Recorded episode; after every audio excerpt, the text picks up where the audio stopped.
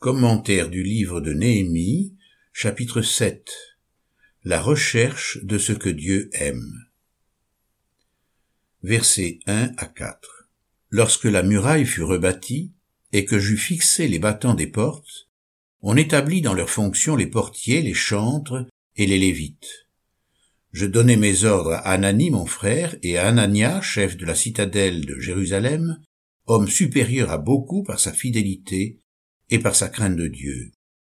Je leur dis, les portes de Jérusalem ne s'ouvriront pas avant que la chaleur du soleil soit venue, et l'on fermera les battants au verrou en votre présence. Les habitants de Jérusalem feront la garde, chacun à son poste, et chacun devant sa maison.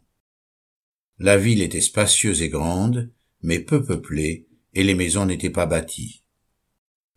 Première partie, Priorité à l'œuvre de Dieu. Le temps est venu, avant même d'entreprendre la construction de l'habitat, d'organiser la vie du peuple de Dieu. Verset 4.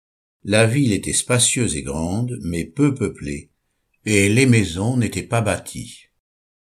Nous voyons qu'une priorité s'impose, mettre d'abord au point la défense de la cité. Cette préoccupation, au moment où il faut reconstruire Jérusalem, révèle à quel point pour le peuple l'intérêt général passe avant les intérêts particuliers. C'est une des grandes leçons que souligne le livre de Néhémie. On est si vite préoccupé de sa propre vie, et même, bien souvent, de l'édification de sa propre maison. Cependant, la nation d'Israël n'a pas toujours manifesté les bonnes dispositions que nous entrevoyons ici. À peine quelques dizaines d'années auparavant, le même peuple s'était laissé aller à une attitude bien différente, à tel point que le Seigneur avait dû lui adresser ce reproche du temps d'Agé. Ainsi parle l'Éternel des armées. Ce peuple dit le temps n'est pas venu, le temps où la maison de l'Éternel doit être rebâtie. Alors la parole de l'Éternel leur fut adressée par l'intermédiaire du prophète Agé en ces mots. Est-ce le temps pour vous d'habiter vos demeures lambrissées? Quand cette maison est en ruine? Agé chapitre 1 versets 2 à 4 Nous avons beaucoup de peine à considérer les priorités telles que Dieu les considère et à nous empresser pour les choses réellement essentielles. C'est qu'il faut parfois pour cela être bouleversé jusqu'au plus profond du cœur. Or Néhémie nous donne l'exemple d'un homme véritablement consacré tout au long de son ministère nous le voyons se vouer entièrement à l'œuvre de Dieu, sans se préoccuper de sa propre vie. À peine les murailles sont-elles rebâties et les portes posées, et avant même de se soucier de son propre confort personnel, c'est à la défense de la ville qu'il se consacre. Pour lui, à l'instar du psalmiste, l'important c'est Jérusalem. Que ma langue s'attache à mon palais, si je ne me souviens pas de toi, si je ne mets Jérusalem au-dessus de toute autre joie. Psaume 137, verset 6. Et c'est ainsi que la bénédiction était sur lui. Supérieur selon les critères de Dieu. Nous voyons Néhémie sélectionner deux hommes capables parmi le peuple. Verset 2. Je donnai mes ordres à Anani mon frère, et à Anania, chef de la citadelle de Jérusalem, homme supérieur à beaucoup par sa fidélité et par sa crainte de Dieu. L'un d'entre eux, Anania, est reconnu comme un homme supérieur au grand nombre. Voilà qui est de plus en plus étranger à la mentalité de notre époque, surtout en France, où l'on supporte difficilement qu'une distinction soit faite entre les individus.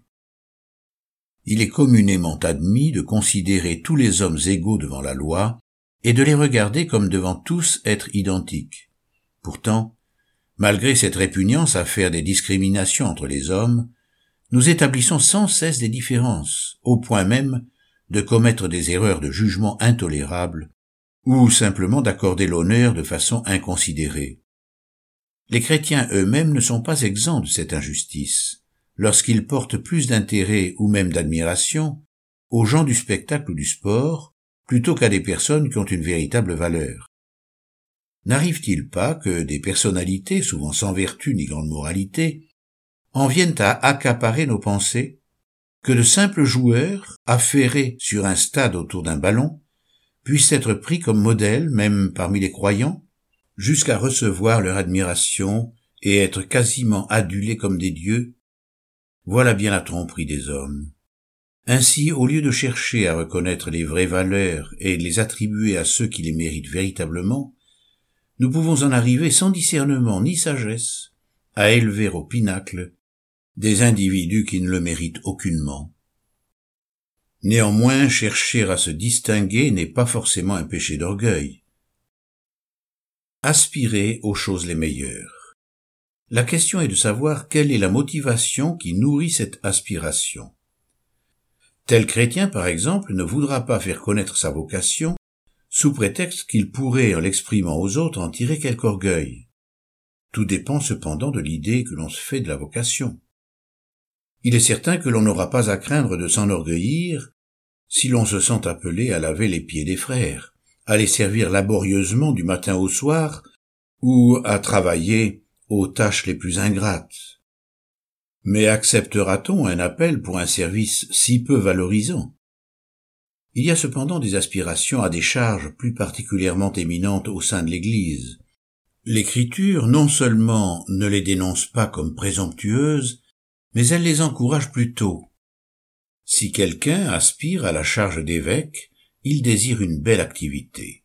1 Timothée chapitre 3 verset 1.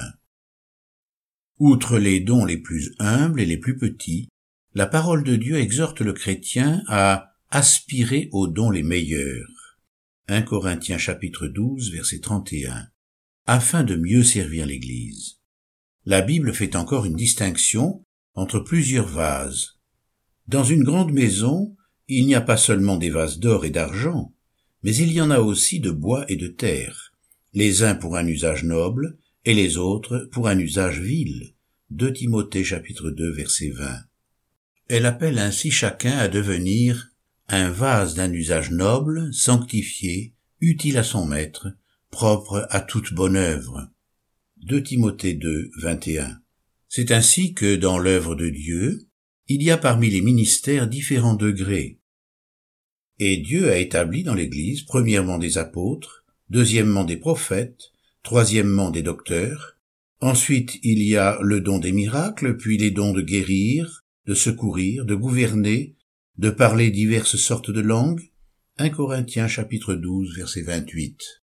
Il ne constitue pas une hiérarchie, mais se distingue néanmoins par la dignité particulière qui leur est respectivement attachée. Que les anciens qui président bien soient jugés dignes d'un double honneur, surtout ceux qui prennent de la peine à la prédication et à l'enseignement.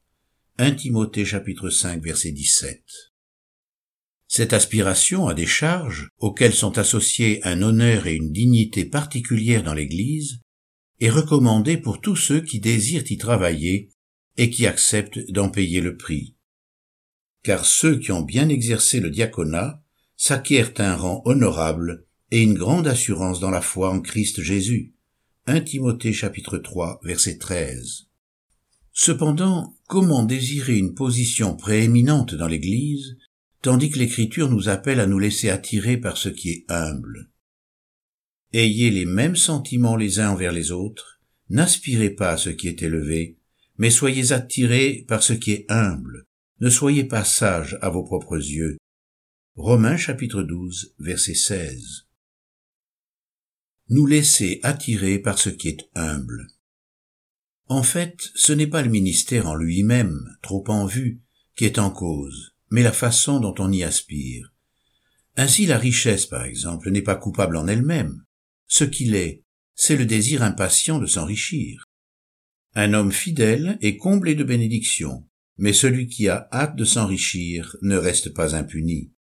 Un homme envieux a hâte de s'enrichir, et il ne sait pas que la disette viendra sur lui. Proverbe chapitre 28 versets 20 et 22. Or, on peut aussi rechercher la sagesse et la force dans le même esprit, si l'on est conduit par l'orgueil et le mépris des autres.